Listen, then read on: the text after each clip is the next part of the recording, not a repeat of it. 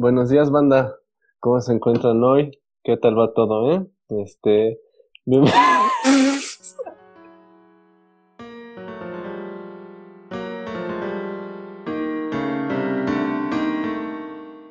Buenas noches, banda. ¿Cómo se encuentran hoy? Este, bienvenidos a este podcast, el podcast en blanco, el más blanco de todos los podcasts que se puedan encontrar en Spotify y donde sea que puedan escuchar esto. Bienvenidos.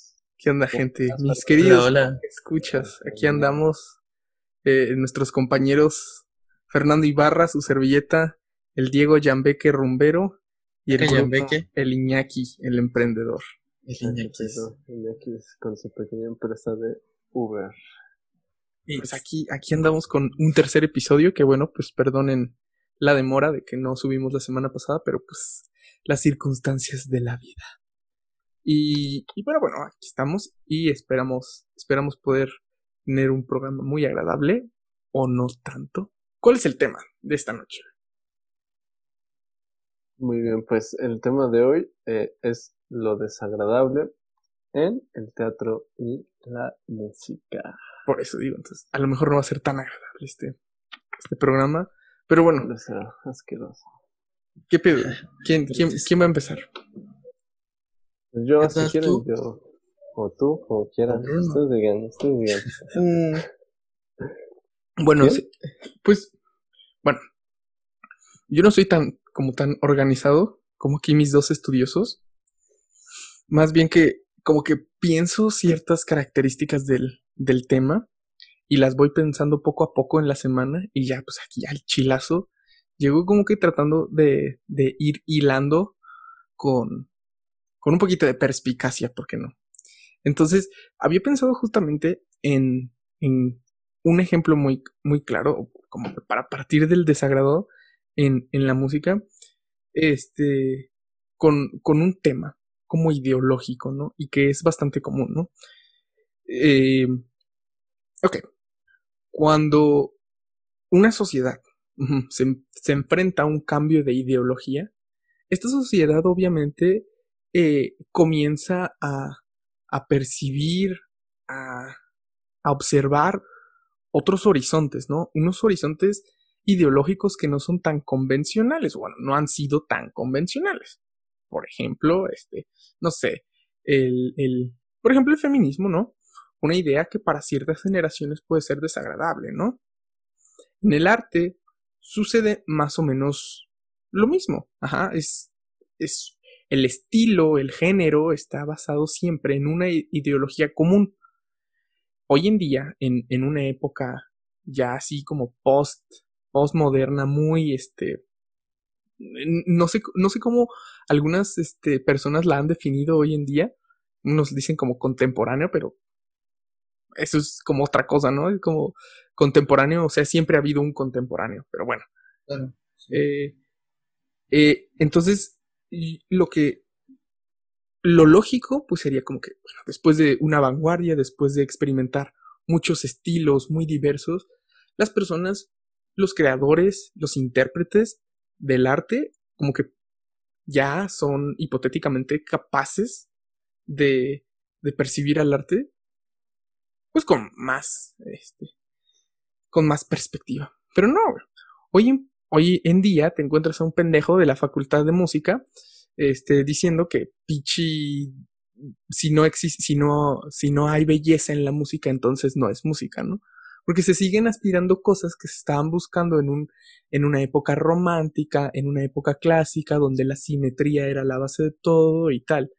Entonces, este, pues yo les pregunto a esos güeyes, que no tienen otra cosa mejor que decir, o sea, que lo único que quieren es mamonearse y picarse el culo y decir, a huevo, es que pinche música bella, es que pinche pintura bella, o sea, no hay otra perspectiva, no, no, no todas las pendejadas que hemos hecho como humanidad han sido suficientes como para darnos otros horizontes de, de, de, expresión, de percepción artística, de creación, y eh, justamente pues a lo que me dedico no es nada bello, ha causado cierta controversia, eh, es muy, el microtonalismo, pues, ni siquiera es entendido, este, teóricamente no, no es totalmente entendido, y pero desde la parte estética, pues obviamente como que conlleva muchos sentimientos que no tienen nada que ver con la belleza. Al contrario, ¿no? Como que te pican ahí cosas, este, pues que nada que ver, ¿no? o sea, un, un, estilo, un estilo que es totalmente ajeno a, a pues, a ideales de, de belleza y te sacan un poquito de tu zona de confort y te hacen sentir incómodo y tal. ¿no? ¿Tendrá que ver con que la disonancia siempre haya sido vista un poco con ese recelo? Sí, ¿no? Como es- fuera de la simetría, ¿no? Y fuera como Es de que, esos parámetros, ar- parámetros armónicos, Urus. esa simetría, esa simetría de, de- que, que, que, mencio- que mencionan, y es, es, es como, como que completamente relativa, ¿no? O sea, existe Mm. Cierto orden en el caos, ¿no? Y, y, y lo podemos ver puta, en la ciencia, ¿no? O sea, hay una serie de números, eh, co- como el pi, ¿no? Por ejemplo, el número pi, o Ujú. sea, es, ese, ese número, pues, qué pedo, ¿no? O sea, está como bien raro, como que es independiente ahí, saca, y saca dígitos y saca dígitos que nada que ver, ¿no? O sea, no es un patrón establecido.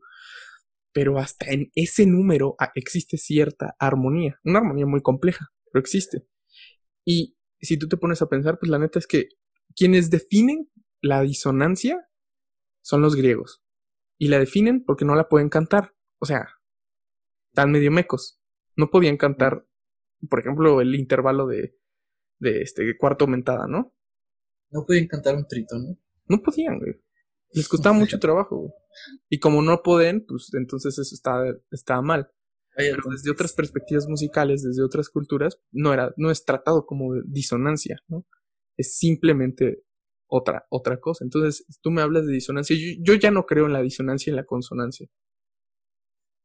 Porque todo cambia dependiendo del tratamiento que le des y de la intención, ¿no?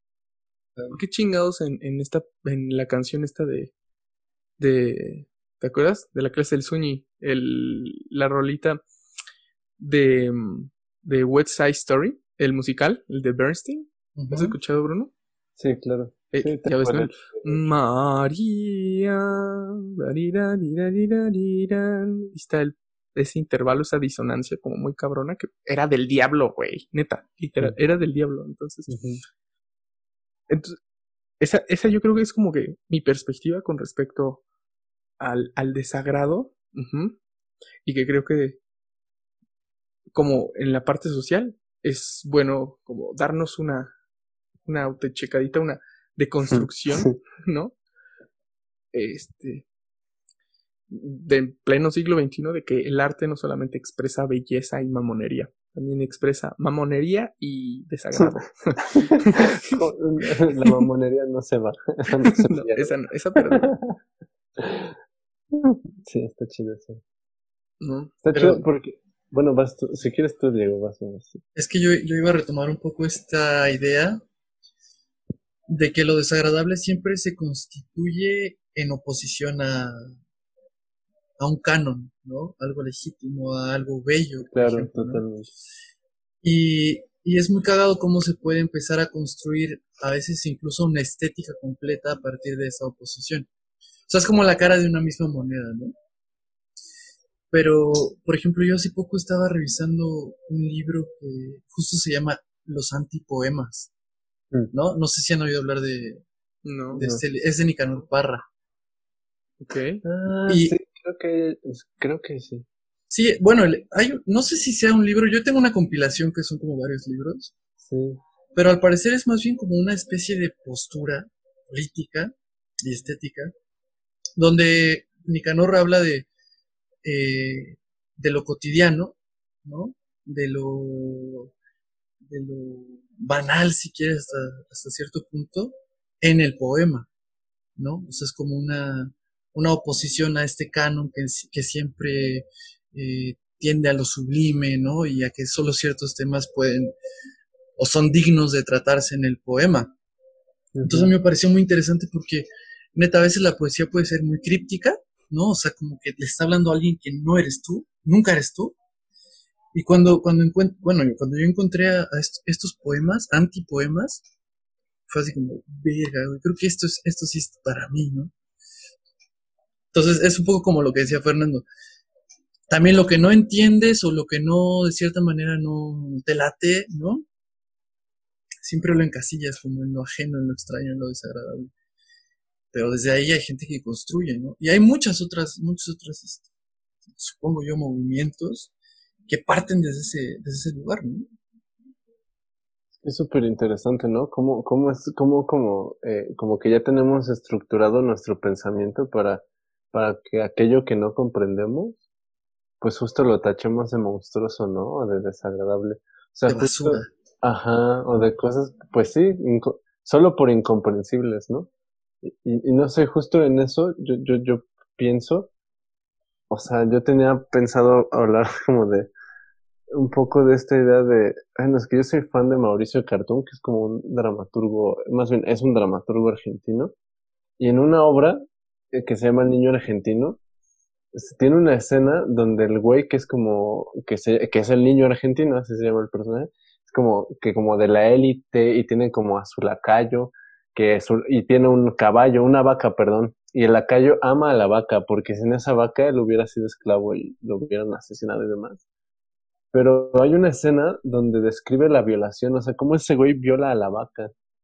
Es una escena así súper explícita, Güey, pero justamente no la muestra, ¿sabes? O sea, como que habla la vaca, o sea, la vaca empieza a hablar porque el niño argentino está como en un viaje de opio, empieza a tener sexo con la vaca, o más bien a violarla, y, y la vaca empieza a hablar y dice como, claro, o sea, este güey se siente satisfecho, como violándome y penetrándome, pero no, o sea, pero yo, a mí no me duele, ¿no? Ni siento nada, porque su pene, pues, o sea, del tamaño de un toro, ¿no? Ajá, o sea, y, y la verdad es que él, cree que voy a mugir, pero no mujo, y entonces empieza toda una pinche descripción. O sea, hace hablar a la vaca, el Ajá, escritor, el pero, en el trip de opio de este güey, del niño argentino.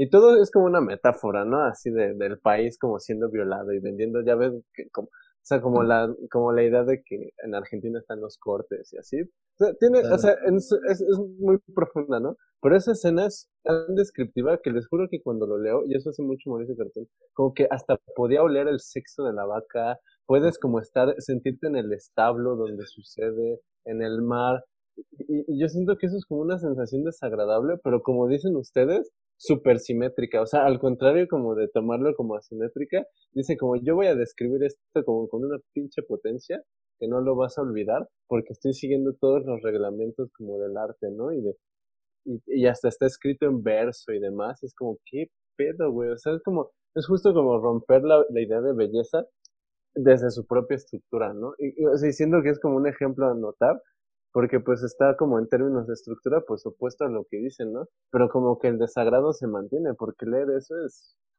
es, es grotesco. Es Oye, pero. ¿ustedes creen que, o sea, es muy cagado, porque uno pensaría que violar una vaca es desagradable en sí mismo, ¿no? Sí, claro. O bueno, Creo que violar cualquier cosa, pero, pero yo, me, acu- yo me acuerdo por lo menos de otros dos ejemplos, ¿no? En literatura, por ejemplo, Reinaldo Arenas, que es un Uy, escritor sí, cubano, también, también habla de, la, de También hay que la de- iniciación, la iniciación a la sexualidad de- entre los niños así como de su pueblo tiene que ver con meterse con las cabras, con los borregos. Es que sí, bueno, también hay una obra, Eso, una claro. que medio desagradable que tuvo una temporada hace unos siete meses, La Cabra. Ah, sí, la que escribió este Luis Eduardo Gico. y que- Sí, y yo no la vi, mi hermana me la contó. Y Sí. bueno, no me contó todo, pero, La cabra. Pero puta, güey, así como que desde, desde el título, ¿no? Y es una cabra que habla. La también, cabra. ¿no? Una Uy, y es, esta, en la película esta, ¿no? La de Woody Allen, la de todo lo que siempre quisiste saber sobre el sexo Ah, y nunca te lo dijeron. Hay una, es como, es una película de sketches y hay, y pues como que habla de ciertas cosas, ¿no? Este, habla de, de este, travestis, habla de, de sofilia, habla de como varias cosillas ahí, este, del sexo y resulta muy educativa la, la, la película.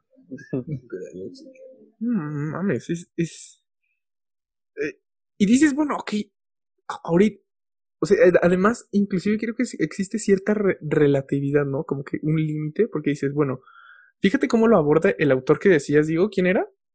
Es Reinaldo Arenas, cubano. No, o sea, él habla de niños, dices, este, Sí, era como muy normal que ellos, o sea, la manera en que se iniciaban, digamos, su sexualidad, Era con un animal. fuera montándose una vaca. Y, Y ni siquiera es, ni siquiera es algo morboso, es algo como, como normal. normal, ¿no? Pero bueno, todavía que pasa. el, el, el, eso está como más, más deep, ¿no?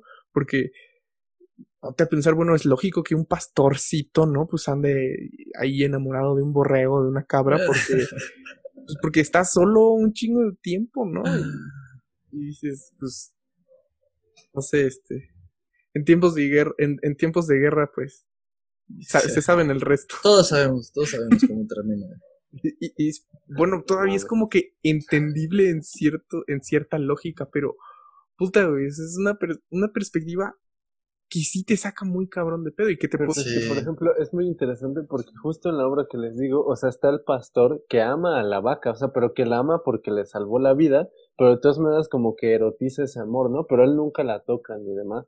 Pero es muy interesante que el, que el pastor sea explotado por el niño argentino, que es alguien como de la élite, y él sea el que viole a la vaca, y el que nunca, el que siempre rechace como ese desagrado y ese amor como erótico hacia el animal, ¿no? Y, y él termina siendo el que la viola. Entonces, como, o sea, tiene juegos muy, tiene posibilidades muy interesantes, lo desagradable. O sea, por- o sea, lo digo por lo que dijiste, ¿no? De que un pastor, pues obviamente va a amar a sus animalitos. Bueno, no sé si sí o no, pero me parece lógico, ¿no? Que establezca una relación con ellos. Pero, pero pues no sé, o sea, e- eso no, como no exenta, ¿no? De la posibilidad de, de establecer algo ahí desagradable. ¿no? Sí, no, Es que no no, sé. no, claro. Bueno, de hecho, creo que siempre, hasta en lo sublime, existe cierto, cierto desagrado. O sea, mm, como que para encontrar una equivalencia, o sea, Diego está hablando de poesía, tú, tú Bruno, estás hab- hablando de, de, de, de teatro, y dices, bueno, como que una narrativa así, eh, valga la, valga la contradicción, tan literal, en, en la música, pues existe la ópera, ¿no? Y pues la base de la ópera eh, tradicional es el drama, ¿no? O sea, luego ya viene la, la, la ópera Sí. mofa, ¿no? Que este, La ópera bufa. bufa, sí, perdón. Eh, y, y que, que trata los temas con otro, con otro sentido, ¿no? Con otra perspectiva de un- con humor, ¿no? Pero pues la ópera es dramática en sí, en sí misma, y desde, pues, desde los griegos, como que siempre es esa parte de enfrentarnos a, a, a nuestros mayores temores, a nuestros mayores complejos, pues resulta revelador, ¿no? Es, no, una, una, una imagen desgarradora que, que, que puede que pues, a ti no te afecte tanto, no sé, la bohemia, Mm. cuando están ahí tirado con la morra, ¿no? Todo hecho caca llorando. Bueno, pues eso para ti dices, bueno, no es como tan normal porque no está en tus posibilidades, ¿no? El, el, el hecho como que te impacta más es cuando, como que cuando lo ves más real, ¿sabes? Si alguien de la época, alguien que pudo haber sufrido eso, alguien que neta, este, en, a su amada le hubiera podido pasar la misma situación, o sea, a lo mejor en, este, como que sentiría más apego a la creación y, y, le revelaría más cosas, ¿no? Que, que alguien como nosotros, ¿no? Que pues no, nada que ver con, con ese estilo de vida del personaje, ni, ni nada. Porque pues es, er- es raro. Es el único equivalente que puedo, que, que le encuentro así, literario, ¿no? Literario, literal. A, a los ejemplos que dieron. Claro. Ahora yo quisiera, yo quisiera plantearles una, una cuestión. A ver, a ver qué opinan. ¿Hasta qué punto lo desagradable es siempre una construcción, un constructo? Uy, es que eh, eso es súper interesante. ¿Un constructo? ¿Ustedes creen que, que lo desagradable puede ser, sí, algo construido deliberadamente? Sí, yo creo que sí, ¿no? Como por una sociedad que determina lo que es el yo, o sea, como partiendo justo de esta idea de- del yo y el otro, ¿no? Como de qué tanto se acerca a mi yo, pues es menos desagradable, ¿no? Como en términos lógicos. Y mientras más se aleje de Oh. mi yo, más desagradable va a ser, ¿no? O sea, yo, Bruno, jamás cogería o violaría una vaca. Por eso me parece tan espeluznante el acto, ¿no? Claro. Pero a alguien que sí lo haría le podría parecer muy placentero. ¿No? Claro. O sea, claro. que supongo que es lo mismo que dijo Fernando. De que, pues, si yo estuve en una situación así con una morra llorando y demás, pues, me voy a sentir, o sea, voy a empatizar. No lo sé, yo creo que, no sé, yo lo veo desde ahí. ¿Tú qué dices, Fer? Ya, yo creo que yo ya di mi, mi, mi punto, como que tenía un poquito que ver con lo que con lo que dijiste sobre la e- ese concepto, ¿cuál era? ¿Con, con su qué? ¿Con, ¿Construcción o Ajá. Sí, lo desagradable como un constructo. Ajá. Ya. Bueno, eh, sin, sin embargo, o sea, sí existe un punto en el que como que es tan ficticio que pues tampoco hay manera de como de poder empatizar, ¿no? O sea, imagina, o sea, hay algo que es inimaginable, ¿no? Y, y cuando lo, lo ves, cuando lo imaginas por primera vez, lo inimaginable, pues entonces, ah, cabrón, qué, qué, qué chingados. Luego, luego pasa, ¿no? Así como es- escuchas una rola acá súper contemporánea y puro ruidito, Mm. o sea, ¿qué es eso, güey? ¿No? Como el vato del video de la tarola, ¿te acuerdas? No sé si lo vieron. Ah, como muy viral, un güey que- sí, sí, Que se agarraba así como madrazo con la tarola y le pegaba con un zapato. sí, sí, sí, sí, sí. y- Y se tiraba De- al suelo y, y Ajá. no, sí, güey, la Yoko Ono, güey. Yoko Ono. No mames, güey, esos pinches cantos, güey.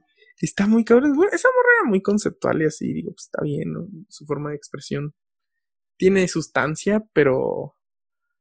Pero. Ahí, por ejemplo, ¿no? ¿Tú cómo, qué podrías opinar de eso? Cuando lo ves, o sea, ¿es música, no es música? Te voy, a decir, te voy a decir una cosa. Yo personalmente tenía conflicto, ¿no? Naturalmente. Con sea, Yoko Ono. Con, con, ese, Con con, Yoko Ono. con esas Con improvisaciones. Yoko Ono, sí, con lo que hacía, pero también con el, de la por batería. ejemplo, con el otro chico de la tarola. Y una vez un maestro me dijo algo muy interesante que yo no lo había pensado. Dijo, si tú no vieras lo que está haciendo ese vato y solo escucharas, podría pasar perfectamente como una obra de arte, de, sí, una obra contemporánea, ¿no? De música sin ningún problema. Ahí lo que, lo que es desagradable más bien es la cuestión visual, no tanto la cuestión sonora. Pues le aplauden dije- mucho después del video. Sí, claro. aplauden. Bueno, pero es que está también en un espacio, ya sabes, particular, ¿no? Pero si tú lo escuchas, si tú ves el video, sí de repente dices, güey, ¿qué está haciendo este güey? Pero claro, después lo escuchas, solo lo escuchas y dices, ok, interesante, ¿no? O sea, tu perspectiva cambia muy cabrón, güey. Entonces, lo desagradable en la música a veces puede no ser lo, lo sonoro, ¿no? Parece paradójico, pero, pero puede ser así. Claro. Más bien, más bien, yo creo que a veces el desagrado como que se rebaja cuando tienes un sustento técnico muy cabrón, ¿no? Por ejemplo, en algunas composiciones mías, o sea, tú las escuchas y dices, no mames, o sea, estás tocando pura pendejada. Pero todas esas, entre comillas, pendejadas, pues están escritas, güey, ¿no? Y me costó un puterísimo de trabajo poderlas escribir. Pero el hecho de que estén escritas, perga, ¿no? Es como que un plus. ¿no? ¿Quién Sí. puede escribir, es- escribir eso, no? Porque te sumerges en un mundo de semiótica musical, te metes en un mundo de técnicas extendidas, bueno, donde tratas como que de representar eh, un sentimiento muy específico, ¿no? Este, con, con, este, ¿cómo, cómo, cómo se le dice? Materiales a lo mejor más específicos, más específicos aún, este, y que, y que al final, si tú no vieras la partitura, pues a lo mejor dirías, qué pendejada, ¿no? Como que sí existe ese, esa, ese plus técnico. Y en el, en el, en el teatro, en la literatura, yo siento que es como que la equivalencia es más bien, está dentro del análisis literario, ¿no? En el, el, el análisis retórico de, de algo como, bueno, que puede ser muy sutil, como el, el cuento este de Cortázar de el de las palabras, el que se inventa él las palabras, ¿no? O, o de plano, como este, como el, el, el cuento este, ¿no? De, y cuando desperté, el dinosaurio seguía ahí, ¿no? O sea, ese es muy bueno. ese es, eh, exacto, eh, pero siento Genial, que el de, el de Cortázar es como muy sutil porque no, nece- no necesariamente puedes, o sea, es más fácil decir que el de Cortázar es mejor al otro porque el otro parece una pendejada, ¿no? Pero el análisis que- literario como que te- como que lo justifica aún y puede como que com- com- puede que combatir el desagrado que sientes, ¿no? No Sí, sé qué opinan ustedes. O sea, sí, sí entiendo bien lo, lo, lo que dices, pues. Solo que, que creo que, que es un poco lo que se pone a prueba, ¿no? Como lo hegemónico. O sea, como el güey tocando la, la, lo, el video que dicen, pues me lo puedo imaginar, no lo he visto, pero. O como yo Ono, ¿no? Y todo esto que. O lo- los performances, que luego es como. Que hay unos con, conceptualmente súper sólidos y otros que es como, güey, no, no le veo de dónde, ¿no? Y, y, y siento que un poco es eso, como cuestionar lo hegemónico, o sea, cuestionar como, oye, ¿por qué si Fernando tú, o sea, como pusiste tu ejemplo, eres capaz de hacer una partitura que suena como a ruiditos raros y ya? O sea, ¿por qué solo por el hecho de la partitura este te da un plus, ¿no? O sea, es como justamente te, te lleva a cuestionarte eso, o sea, yo creo que eso es como algo valioso, que un güey pegándose en la cabeza con una olla o yo qué sé qué chingados hace, te lleva a cuestionarte como, oye, o sea, ¿es música o no? O sea, como, hmm, como ¿dónde está el límite, no? Y, y dónde está como, pues sí, ¿dónde está eh, el núcleo de las cosas, supongo? Bueno, o sea, o sea, yo lo veo así. Y aparte es curioso porque hace poco un, un compañero de clase, de mis últimas clases de la facultad, dijo que, que, este, que, que había un término que se llama amparte y que es que significa el arte de no tener talento y que catalogaban a Yoko Ono justamente No mames. como es hacer arte sin talento y que es un término que alguien inventó. La neta no sé bien nada de eso, pero, pero como Am- que no- am- ¿Arte o cómo? Am- amparte. Amparte. Sa- ¿Sabes, ¿sabes quién, quién es fanático de decir que todo es amparte? Un güey que, un güey que es para mí un imbécil, la verdad, pero que es muy famoso en YouTube, que se Ah, llama sí. Al García Villarán. Un güey que tiene su barbita de Sí, chivo, sí, Que, Sí. que es pintor y así critica. sí. Sí, sí, lo- he, he visto algunos de sus videos. El Sí, de en realidad, Dalí, güey. en realidad todo el arte contemporáneo, según su lógica, sería amparte, ¿no? Porque mucho de ese arte necesita de un sustento teórico para, para tener sentido. Ay, güey, es que también, o sea, ta- mira, si te pones en ese, en ese mood, aquí va, o sea, ¿por qué chingados tiene esa percepción? Porque como que trata de buscar aquí una conceptualización que siempre como que vaya a lo sublime en puto pleno siglo XXI. Sí, pero aparte de lo sublime, de acuerdo a los valores del siglo XVIII-XIX, ¿no? Un Exacto, canon clásico. Exacto, exacto. Clásico. Exacto, porque además, o sea, si tú me preguntas, bueno, güey, es que, ¿por qué haces esas cosas de ruiditos y tal? Güey, yo, yo toco Bach, yo puedo, yo soy perfectamente apto como para tocar Bach, yo puedo analizar muy bien Mozart, yo sé de la técnica de composición de Beethoven, yo, no, como también sé un poco de, de, de, de románticos, como también Sí. sé un poco de más antiguos, o también sé un poco de actuales, o sea, creo que estudias como muchas perspectivas como para definirte, pero el este ¿cómo sabes en realidad que no tiene talento, no? Es que No justo lo pi- sabes. pero pi- pi- pienso que, que, que lo, justo lo que dices es importante, pues, o sea, porque, porque pienso que si usas ese, ese tipo de técnica musical, o si Mauricio Cartún escribe esta escena de la vaca, o si el güey de la olla hace lo que hace, bueno, ahí lo pondré aparte, pero estos dos ejemplos, o sea, creo que si necesitas usar ese medio o, o- o hacerlo de esa manera, es porque tienes una necesidad expresiva que Exacto. se cumple en esos Exacto. parámetros, pues, y que, y que, y que ponerle valores agregados como el de la belleza, como el de, oh, Beethoven máximo, no sé qué, ¿no? O cualquier cosa, o sea, en, en realidad eso como que sobra, o sea, más bien eso como un juicio de valor que no, que no te está exigiendo la obra en sí, ¿no? O sea, el güey dándose putazos en la olla, o sea, o en lo que sea que se golpee, si te está exigiendo un análisis profundo, así estético, tarata, o sea, te exige verlo y decir como, verga, seguro le duele la frente. Ah, O sea, en buena onda, o sea, Está o- o sea, sufriendo. o sea, en buena onda es como, verga, pues sí se está partiendo la madre por componer esto, ¿no? O sea, como, pues sí, o sea, Literal. literalmente, ¿no? Y es como, ¿por qué querer implantarle el término de amparte o el término de "Ugh, la expresividad, no sé qué? Y es como, no, o sea, es lo que es. Y ya, y si es desagradable, pues es porque quería ser desagradable y porque le funcionaba. Y si no, le Porque sabía. Justo, y si no funciona dentro de la lógica de la obra, pues entonces sí puede ser considerado un error, ¿no? Pero pues también es que surgen cosas, más bien es que a mí me detonan, me parece súper interesante, pues. Sea, ¿por qué Beethoven, Beethoven según yo también fue desagradable en su época, ¿no? Como las últimas Sí, composiciones sí, güey, sí, aún. Y ahorita ya es como Eran un desmadre. sublime, ¿no? Entonces, justo por eso güey. creo que, que lo que dice Diego del constructo es súper importante, porque para nosotros nos parecen desagradables cosas que tal vez en un futuro serán sublimes. Yo qué chingados sé. Claro, o viceversa. O Algo que ahorita nos parece bello, sublime, o simplemente aceptable, antes era algo. Bueno, pa' bote pronto el reggaetón. El- güey. es- sí, güey, exacto. Llega reggaetón. Danny Ocean con su pinche canción de. que es muy buena. La de Baby No. O sea, y ya el reggaetón se vuelve pop y ya es súper aceptable y todo. Pero todavía escuchan. No sé si. Para mí todavía el reggaetón está como en ese proceso, ¿no? Todavía Bueno, eh, pero genera conflicto, ¿no? sí, Pare- pero parece que sí puede ir hacia allá. O sea, pero Bad Bunny ya se ha escuchado en Canadá Sí. y Estados Unidos abiertamente. Eso Ya no es sí, cualquier Sí, sí, sí, cosa. O sea, eso sí es un cambio de paradigma. sí. Y eso pasa en general, o sea, todo el tiempo en la música, por ejemplo.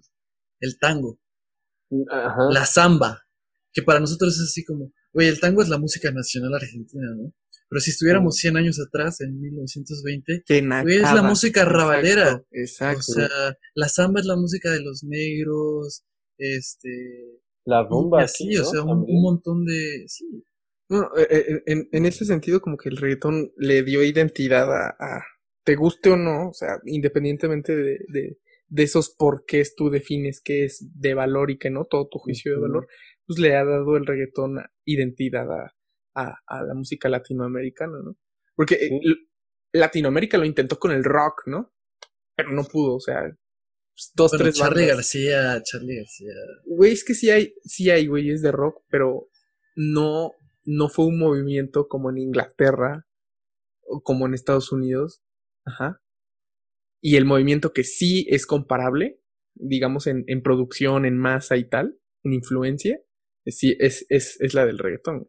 pero eso sigue, sigue, ¿no? O sea, no es, no es un proceso, digamos, finalizado. O sea, No. está en disputa todavía todo eso, y por eso es interesante Es, es que es bien reciente. estarlo viviendo, ¿no? Estarlo Bien reciente. El rock fueron 60, 70, hasta los 90 y un poquito de 2000.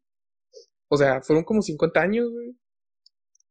¿No? Sí, sí fue un rato.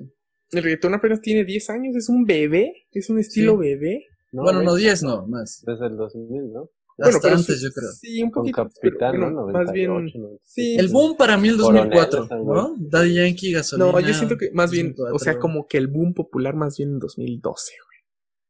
No, pero ya la gasolina es... Güey, Sí. sí, pero es el reggaetón del viejito, güey. No, no es, no es Bueno, el ahora. es el- no es el movimiento de que hay No, ahorita. pero o sea, y tampoco tiene la producción que, que tuvo Danny Ocean. Insisto, yo creo que la rola de Danny Ocean sí es como. Para ti es el Tiene una. Yo creo que sí. o Yo sea, creo que fue- fue despacito. Tiene una producción. No. Oh, oh. Ay, es que No, puede Esa ser. fue la Una rola así de las más reproducidas en. Es una rola parásito, ya se alimentó de lo que ya venían. Sí, construyendo otros. Una rola parásito, güey, me Una encanta. rola parásito. Y ves, este, este Bruno andaba diciendo, no, pues es que yo me pregunto por qué como que siguen pensando como que, por qué tienen esta, esta, esta idea de que tiene que ser sublime y tiene, y tiene que estar en función a los ideales de hace dos siglos. Pues bueno, hace poquito estuve como cagándome a mí mismo, preguntándome por qué chingados, y vi un video bien, bien cabrón, como de una hora, donde hablaban sobre un poco de racismo en la, en la música. El de Adam Neely. Oh, no sé, güey, era, sí era un gringo, güey. Sí, Neely. Sí lo viste. Bueno, es, es, un video, es un, es un video muy bueno. Y tiene muchos puntos este güey. Y es que piénsalo de esta manera.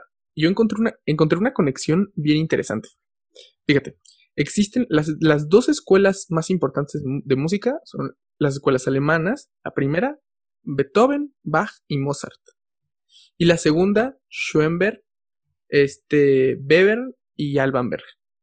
Entonces, estas, estas ideologías alemanas, piensa en las dos distancias. Te estoy diciendo siglo XVIII a primera mitad de siglo XX. ¿Qué sucede en, ese, en todo ese periodo?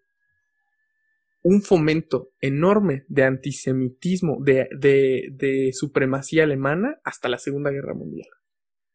O sea, aunque esos güeyes dices, bueno, pues es que era, eran judíos, ¿no? Pues sí, eran judíos, pero eran judíos alemanes. O sea, estaban dentro de ellos como todo este ideal alemán de una raza suprema. Que, que a los judíos se los chingaron un poco como por, por intereses este, socioeconómicos, sí, güey. Pero esa ideología del arte estaba ahí. De hecho, o sea, Julián Carrillo, un mexicano, güey, estudia en Alemania, güey, y cuando llega a México y empieza a hacer sus tratados del, del sonido 13, pone, este, yo me voy a encargar con este, con este método de purificar y rectificar toda la música. O sea, como un, como si fuera a ser el, un genocidio, así como que todo lo que han hecho los demás, neta, ha sido una pendejada yo le estoy dando la neta porque tenía ese ideal de, de, de supremacía. ¿Y qué pasaba en ese momento en Europa? Estoy hablando de principio siglo, siglo XX. Europa estaba vomitando más Europa en ese momento. Y, y como que empiezan a buscar otros horizontes. Y en Francia encuentran esos horizontes, ¿no? Como este pintor bien famoso, el, el que se fue a pintar el, el, a, la selva. Este. Mm, creo que fue Gauguin ¿sí? Y empiezan, empiezan a buscar otros, otras técnicas. Este, Bela Bartok, otro francés, músico que empieza a. No, Bela Bartok era húngaro. Ah, sí, cierto, ¿verdad? Sí, cierto. Pero bueno, andaban en el mismo canal. También. Exacto, exacto, porque andaban, andaban como buscando otras perspectivas, ¿no? ¿Y, y qué mexicano estudia allá? Pues Ponce, Manuel M. Ponce.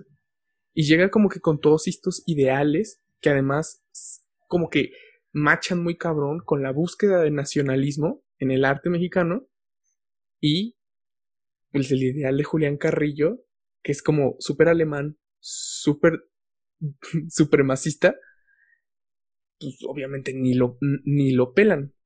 Pero ahí está un punto. O sea, se muy, muy probablemente, no es regla general, pero muy probablemente, quien piensa que el arte tiene que ir con este el buen arte va con los prejuicios de, siglo XVIII y siglo XIX es porque su influencia, eh, su, este, su conocimiento tiene una influencia alemana. Y alemana antigua. No, pero ni tan antigua. ¿Sabes? Yo hace poco leía, no sé si ustedes se enteraron, de una exposición, bueno, se llamaba el, se llamaba el Entertete, Antertete Kunst. Yo no sé alemán. Pero fíjate, o sea, es la materialización de justo todo esto que estamos hablando. El Tercer Reich, para legitimar todo este discurso nacionalista, que también es un discurso racista, ¿no? Eh, toma el arte y todas las expresiones artísticas como, como cimiento, ¿no? Para fundar esa identidad alemana, aria. Entonces, ¿qué es lo que hacen estos güeyes? Que hacen, montan dos exposiciones, ¿no? Una la de el, arte alemán, ¿no? Y la otra la del arte degradado. Un día de diferencia, ¿no? Una en el museo, en la Casa de Cultura Alemana, y la otra en un recinto ahí cercano, pero pues. Degradado. ¿Quién estaba, quién estaba expuesto en, en la exposición del arte degradado? Kandinsky, Chagall, eh, Otto Dix, había músicos de jazz, los judíos, eh, la gente que tenía afinidad bolchevique, ¿no? la gente que era negra. Eso era lo desagradable según la idea de Hitler, pues, ¿no? ¿Y qué había en, en la exposición esta de la Casa de la Cultura Alemana? Pinturas y escultura en la línea del canon clásico, ¿no? Alemanes, o más bien esculturas de cuerpos griegos con cara de alemanes, este, cuadros así de la familia, los valores del campo, el trabajo duro, todo el ideal alemán, ¿no? Entonces cuando yo leí, cuando yo leí eso dije, claro, o sea, aquí está como bien clarito como siempre, o bueno, no siempre, pero yo creo que sí, generalmente es un constructo. Siempre se hace una diferencia, aparte lo desagradable es lo que rechazamos, lo que no debemos ser, pero siempre está en función de algo que sí, ¿no? Algo que nos representa y que nos constituye. Y, es que eso es muy interesante porque justo en el teatro, o sea, Alfred Jarry hace algo similar con Hugo Rey, ¿no? O sea, es como este güey que, que empieza su obra diciendo mierda, así con R, ¿no? O sea, mal escrita y todo, y como que usa esta retórica como para transgredir estas ideas políticas, ¿no? Como de, bueno, estas estructuras como de, de poder conservador. Y dice como, pues yo voy a empezar mi obra diciendo mierda, güey. O sea, y mal escrito. Y, y, lo voy a justificar en que mi personaje es un tirano que quiere modificar el lenguaje y dice que mierda está, mierda está bien escrito por tal o cual etimología y así, ¿no? Entonces como que todo el tiempo es un personaje súper grotesco, ¿no? Como que, que, que, que grita, que es déspota, pero que es cobarde.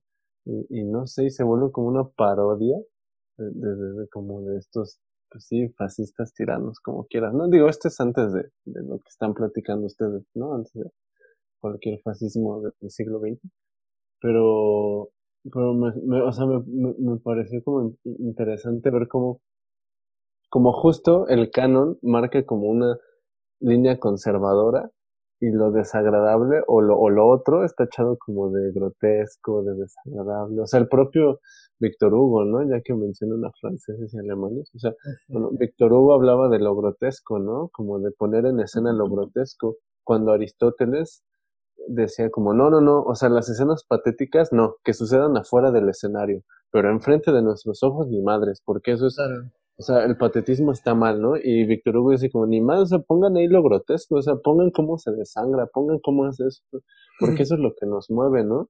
Y, y es como algo similar, ¿no? sé bueno, no sé, Kandinsky, no, no, pero no sé, o sea, Otto Dix, ¿no? Sus pinturas es ahí, lo patético está ahí, lo patético como, o sea, en el sentido de explícito, pues, de, de que sucede ahí, pues, en escena, ¿no? Y, y un, un, cuerpo griego es todo menos eso, o sea, es como, ahí sí, como el idealismo, o sea, lo que no sucede puesto enfrente, y eso es como, pues, ¿para qué, no? O sea, ¿para qué quiero ver eso que no sucede enfrente de mis ojos si no sucede nunca? Claro. sí sucede a veces, pero es ideal, ¿no? Claro, claro. Y tendría que, tendrá que ver con, con esta idea de que el arte educa, o bueno, es, que es una idea muy, no sé Pero si es que sí educa, ¿no? O sea, es que al final de cuentas yo creo que incluso mostró como el sonido 13 o cosas, es, es educar, o sea, pues de cierta manera no puedes deslindarlo de eso, ¿no? Digo, o sea, yo creo que sí, pero no solo eso, ¿no? Sí, sí obvio, requiere, sí, el arte obvio, en, obvio. en, sí mismo requiere cierto, eh, cierto interés, ¿no? O sea, tampoco es como que puedas o sea, si tú escuchas una rola del Bad Bunny, no necesitas nada, absolutamente ni un conocimiento previo, uh -huh, no obvio. necesitas absolutamente nada como para entablar una relación con, con la rola, ¿no? Uh -huh. Porque esa relación tú la entablas a través de la experiencia. Es una experiencia muy directa. Ajá. Sí. Si tú escuchas una rola, por ejemplo, de, de Schoenberg, ¿no? Este, pues es, es música que vas a decir, oye, ¿qué, qué chingados es eso? Que si no tienes o un conocimiento previo o un estado muy cabrón aquí espiritual que neta te permita conectar así por arte de magia, pues, pues pero, entonces pero, no va a suceder nada, ¿no? Es que Aaron Copland justo decía, no sé seguro lo han leído, o sea, su librito sí. de cómo escuchar mm. la música, pues sí decía eso, ¿no? O sea, que que, que, o sea, que el punto es como entender que puedes sí entender a Schoenberg como sin referentes, ¿no? Que el punto es escucharlo, animarte a comprenderlo y no poner esa barrera y ya después decir como, claro, me faltan herramientas, ¿no? Como, Pero como sí puedes el propio Bad pues, y tienes que ir al sistema dodecafónico y demás, y bla, bla, bla, bla, bla, ¿no?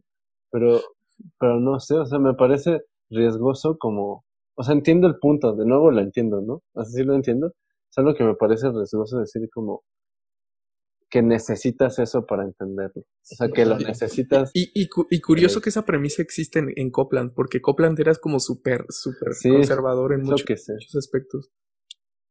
Oye, Copland hablaba de la escucha sensual, ¿no? Ajá, O era sea, de- él, él hablaba de distintos planos. niveles. tres planos, el sensual, el, el, sens- el emocional y el intelectual. El sensual era como poner la musiquita así mientras trapeas. El emotivo era como, oh, esta obra trata de la tristeza, esta obra trata de no sé qué tema, ¿no? Sí. Y el intelectual Ah, sí. justo ya era como, bueno, ¿por qué chingados trata de la tristeza? Ah, pues porque el tema motívico se mueve y bla, bla, bla, bla. Todo eso que Ahí ustedes está. saben que yo, pero, pero Oye, es pero siempre ha sido. O sea, yo puedo hacer, yo puedo dilema. escuchar así, pero nos educan para escuchar Bad Bunny y, y no por ser Bad Bunny, sino porque es muy digerible, o sea, porque todo- no sé, pienso yo como como auditor y no como músico, no sé qué piensan ustedes, que nos enseñan a escuchar como solo en el plano sensual, Más bien que no nos enseñan a escuchar. bueno, sí, punto. justo Y tenemos problemas de comunicación serios. bien cabrones por eso. Eso O sea, es sí, yo- yo, estoy muy de acuerdo. Sí. Y siento que el hecho de que, o sea, siento que Bad Bunny le llega a todos porque está hecho para gustarle a todos. Bueno, también está hecho, piénsalo, piénsalo así, también está hecho no, so- no, sol- no solo con esas formulitas, ¿no? Para gustarle a todos, también está hecho para llegar a todos. Sí, obvio. Sí, a Mm. cada rincón. de- Exacto. Sí, totalmente. Exacto, exacto, exacto. ¿Y quiénes son esas personas como que, que definen qué es lo que escuchamos? Y no. O sea, en redes sociales es como muy obvio. O sea, hay un chingo ya de documentales en Netflix que hablan de todo ese pedo y eh, están muy chidos. ¿De qué pedo? Como de cómo los algoritmos este prácticamente te conocen, forman un modelo electrónico digital de ti de información y saben perfectamente cuando andas triste, este cuando piensas en tu ex. ¿Por qué? Porque haces una te comportas de cierta manera en la red, este que pues, revela esos esos comportamientos, ¿no? Eh, pero, pero bueno, como que si nos vamos a un punto más primitivo de los momentos en los que se deciden este, y, y las personas que deciden qué es lo que vas a escuchar, qué es lo que vas a ver, qué es lo que vas a comer, casi, no más bien, casi, que, este, así, eh, o sea, tres ejemplos bien claros. En la aristocracia, así, este, en, en, en, toda la era monárquica y acá, que era el, el, el aristócrata el que pagaba la música, ¿no? Esa era la música que tú ibas a escuchar. La elite que surge, este, capitalista, ¿no? Dueña de los medios de, pro- de producción masivos, así tipo Rockefeller, este, Walmart y así. Y hoy en día, los dueños de las redes sociales, ¿no? Twitter, Instagram, Facebook. O sea, esos son como los tres puntos. Eh, todas esas personas, esos grupos élites, son las personas que deciden qué es arte, qué no es arte, qué es desagradable, qué no es desagradable y tal. Y lo han hecho y lo van a seguir haciendo. ¿no? Porque así somos influenciables. Ajá. El día que que, pues, como que nos deslindemos de eso, pues nos vamos a deslindar de muchas otras cosas. Quién sabe si llegue a pasar. Pero yo soy positivo. No sé ustedes. Yo creo que es que todo eso que dices hace referencia a un tipo de escucha que es muy particular. O sea, consumir la música como si fuese una lata de refresco, ¿no? Por los mismos medios, siempre más o menos de la misma forma. Yo creo que hay, hay todavía maneras donde se puede escapar a ese condicionamiento, digamos, ¿no? Que es en vivo. O sea, tú vas a un concierto donde van a estar tres o cuatro personas que quizás no conoces más que a uno. Y ahí ya, no sé, opera una lógica distinta, ¿no? Oh, sí. Tienes Sí. que aprender a, tienes que, o sea, tienes que estar dispuesto como a, a abrirte y parece que ahí tienes más campo para, para elegir qué es lo que sí te gusta y qué es lo que no te gusta. Yo no estoy de acuerdo, a mí de hecho me caga un poco que, que nos tilden así como de víctimas, como esta realidad a la medida, ¿no?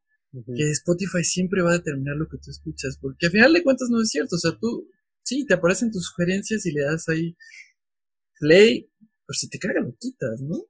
Sí, Lo que dice, lo que dice Fernando es que siempre el, el algoritmo es como una cosa plástica que siempre se adapta. Pero yo creo que eso es quitarle mucha agencia a la persona, o sea. Güey, cada día se están haciendo más y más complejos. Y hay Sí se hacen más neta, así complejos. computadoras debajo del océano ahí que, que, que pues son capaces de, de hacer relaciones, hacer conexiones muy elevadas. Muy, muy, muy elevadas. Es que yo sí creo que, o sea, yo sí creo en, en ambos, ¿no? Como, o sea, yo pienso que sí se ha perdido, y bueno, tal vez siempre ha sido así, no lo sé, pero pienso, al menos en redes sociales y eso, que sí se ha perdido la agencia del ser, del individuo. O sea, yo creo que para tener agencia tienes que tener criterio, y para tener criterio Claro. tienes que ser capaz de escuchar en distintos niveles, maneras, y bueno, y no solo escuchar, o sea, hacer cosas, ¿no? También tienes que tener un bagaje. Ti- Tienes que tener un listado de referentes que no solo sean, por ejemplo, música comercial, porque si lo piensas, pues toda la misma estructura, entonces tu estructura auditiva y mental, pues va a cambiar ligeramente, ¿no? Al contrario de como dices, si vas a un concierto y de repente te topas con un grupo mm, sol- solista, trío, yo que sé, que toca algo distinto a lo que estás acostumbrado, pues ahí sí tu estructura mental pues se modifica, ¿no? Pero yo creo que, yo creo que sí la agencia está reducida y creo también que, que no depende todo del, algoritmo, ¿no? Pero, pero sin duda, yo, bueno, que los algoritmos, o sea, que vayas a una tienda y el algoritmo te diga como, que vayas a una tienda y digas, ay, quiero unos tacos y de repente te salga, bueno, cuando yo usaba Facebook, por eso también, te salga pinches taquerías en- propuestas, fue como, no mames, que, o sea, No Ah, mames, yo sí, güey. El otro día mi jefa, mi barato, jefa fue así a la esquina a correr, güey. A este, y pues había un Starbucks cerca. Y, y, y, y su celular le preguntó, ¿cómo, ¿cómo estuvo tu experiencia en Starbucks? y eso pasa cada rato. Digo, ¿cómo chingados lo supiste, maldita? Porque O sea, pero no entró. No, O sí entró. no, no entró, solo estaba cerca de ahí. Pero, por ejemplo, es impactante porque Bueno, es el como, wifi. bueno, ¿cómo chingados lo supiste, no? Pero pues es tan sencillo como lo supo porque todo el maldito día traes un celular en tu bolsa de pantalón. O sea, neta. Y con los datos que- activados. y justo creo que ahí se reduce la capacidad de agencia. Uno se acostumbra y se acostumbra y condiciona a ciertas cosas y, y, y ya no se permite la opción de decir como, oye, voy a dejar mi celular en casa porque no lo necesito porque voy a la tienda. O sea, porque voy a la tienda cinco minutos. Y creo que ahí es donde se ve reducida la capacidad de agencia, como en ese condicionamiento, pues básico, pero poderoso, ¿no? No. Bueno, no sé si es- tiene que ver es- esto con lo desagradable, pero es muy interesante. No mames, no, pues, sí, de hecho. No, pues es que justamente yo creo que llegamos a un punto así como para darle un cierre. Yo creo que llegamos a un punto en este en toda esta reflexión que pues la neta estuvo bien chida y en, en, en el que pues te das cuenta que, que como que el juicio de valor sobre lo desagradable, no voy a ponerme de mamador diciendo es que es relativo, porque eso no es nada, sino que depende de unas, una serie de circunstancias, ajá, que te van a permitir definir qué es agradable y qué es desagradable. Que, no, que, que realmente la forma no tiene nada que ver, la forma del arte no tiene nada que ver con lo agradable o desagradable. No tiene. Es que yo creo que sí tiene que ver. O sea, justo, o sea, yo creo que mi conclusión sería que según cómo está determinada la forma canónica en una sociedad, cultura, lugar, se define lo agradable y lo Bueno, desagradable. es, Por como por las circunstancias. puede- Ajá. Y por lo mismo puede modificarse. Pues como yo te digo, la, la disonancia, por ejemplo, la disonancia es pura forma. La disonancia en sí misma no es desagradable. Sí, Es definida bueno, desagra- desagradable porque, Justo. o sea, en su forma, eh, a lo mejor en sus matemáticas es así armoniosa extremadamente, ¿no? Pero desde la perspectiva grecolatina, desde la perspectiva europea, eso es, es del diablo. claro. Sí, ¿No? o sea, justo, ¿no? Como que tal vez la, o sea, la forma o el contenido en sí no es desagradable, sino que, que creo que se, que se le atribuye, ¿no? A partir de una, un lugar hegemónico o no hegemónico. Exacto. Una, lo- una lectura, ¿no? También. Una ley, sí. Y tú, Diego, ¿cuál, cuál sería así como que tu cierre grande? Yo me quedaría con dos cosas. La primera es que ah, ya no nos dio tiempo de hablar. Yo quería hablar un poco también del género, ¿no? Cómo si- se Sí. constituye el género, por ejemplo. El, el Pero- género sexual, No, el género, por ejemplo, en la música, ¿no? Un género Ah, musical. El estilo. En realidad son procesos muy complejos, pero casi siempre parece que los géneros o sus valores son contingentes, o sea, nos- no, no permanecen como durante mucho, mucho tiempo, sino que siempre van mutando. Y como decíamos que lo desagradable siempre es como la otra cara de la moneda, entonces lo desagradable también es contingente, ¿no? Muta, de acuerdo, o sea, conforme pasa el tiempo. Y eso, bueno, ahorita quizás, no, no sé si quede muy claro, pero ya tendremos chance de hablar quizá un poco más a profundidad. Pero me parece interesante eso. Y también que a mí en particular una cosa que me desagrada bastante. Justo lo que decía hace rato, bueno, salió en, en la conversación. Como siempre para legitimar algo que es extraño, recurrimos a las fórmulas canónicas. Sí. Por ejemplo, yo he escuchado a mucha gente, Bad Bunny, o sea, le gusta a todo el mundo, o a mucha gente de muchos lugares, ¿no? Chicas, por ejemplo, o chicos así de la facultad de letras, que dicen, güey, Bad Bunny es bien verga porque usan decasílabos, ¿no? O, por ejemplo, ahorita lo que decía Mm. Fernando de que, bueno, lo que hizo este güey en el video con la tarola no está escrito, pero lo que yo hago sí está escrito, ¿no? Entonces, esta esfera legítima de lo letrado Mm, siempre es lo que hace la diferencia, o parece ser, para muchos, entre lo que es desagradable o no, lo que es aceptable o no. Entonces yo creo que inter- sería interesante poner en cuestión, ¿por qué? O sea, ¿por qué nada más el hecho de que algo esté escrito ya lo legitima o lo, o lo desecha? La ¿No? academia, ¿no? Como el papel de La, puede ser la academia. Sí puede ser eh, en una esfera política también, en una esfera industrial inclusive, ¿no? Sí. Pero bueno, Es que te, te Yo- da, yo te- te da cierto eso. sustento. Te da cierto sustento. O sea, im- imagínate que, que te dijera, no sé, este, ah, pues las, las. Bueno, no importa, ya, olvídalo. Se me fue el ejemplo bien cabrón. Ese es un ejemplo muy transgresor y, y nada canónico. Este, bueno, entonces creo que con esto acabamos el programa de hoy. Eh, aquí vienen las redes sociales. Este, bueno, gente, yo soy Fernando Ibarra. Me pueden seguir. Y maldita sea, yo me siento mal de decir esta madre. Pero bueno, subo, subo cosas de música. me respalda. Eh, Instagram, Ibarra-JF-Music, eh, YouTube y Facebook, El Nuevo Sonido 13, donde subo contenido bastante peculiar. Escuchen mis otros podcasts, en, eh, este, además de En Blanco, compártanlo con sus compas. eh, el otro, el otro eh, podcast lo pueden escuchar. eh, se llama mm, eh, Improvisado, está chido. Y, y bueno, ustedes qué pedo. Pues ya saben, yo no tengo redes sociales, o sea, sí tengo, pero ya no las uso más que para promocionar este podcast, muy paradójicamente.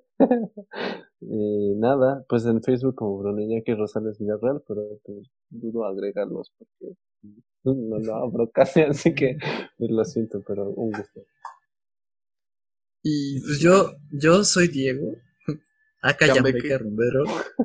Estoy en todos lados igual. Si quieren pueden seguirme y vamos juntos a, a ningún lado, ¿no? Pero pues estaría chido.